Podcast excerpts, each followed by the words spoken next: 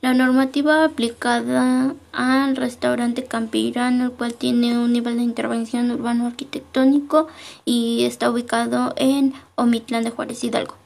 Bueno, la primera ley que se requiere considerar es la Ley de Desarrollo Urbano, la cual nos indica los usos de suelo em, para poder emplazar nuestro proyecto, es decir, si el tipo de edificio y su ubicación son aplicables, este, si no interfieren con nuestro contexto, nuestro entorno. Por otro lado, la ley ambiental que nos indica los diferentes aspectos a considerar, como puede ser eh, los residuos sólidos o mm, residuos en cuestión de trampas de grasa, eh, son directamente aplicables ya que en nuestro caso que no se tienen servicios, se deberá buscar las alternativas de deshacernos de los residuos de la mejor manera. En la ley de protección civil nos indican ciertas, ciertas preventivas para eh, la aplicación en el, en el restaurante como lo son señalaciones, rutas y salidas de emergencia y este y colocación de extintores en este caso por la, el vínculo que se tiene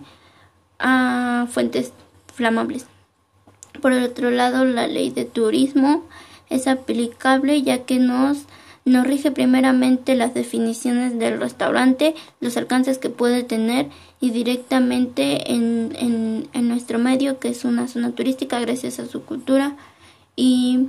a su entorno natural predominante. Este, por otro lado, la norma mexicana de edificación sustentable, la cual nos da criterios en que nos menciona el uso de los recursos de nuestra región, eh, aprovechar esta situación incluso en el entorno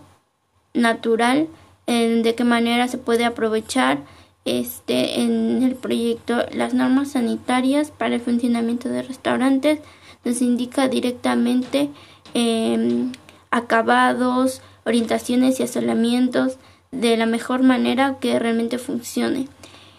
De las recomendaciones para la importancia de la documentación normativa,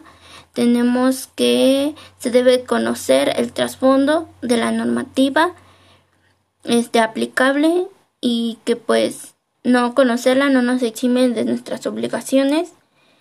y la relación en la gestión urbanística en cuanto a los factores físicos y jurídicos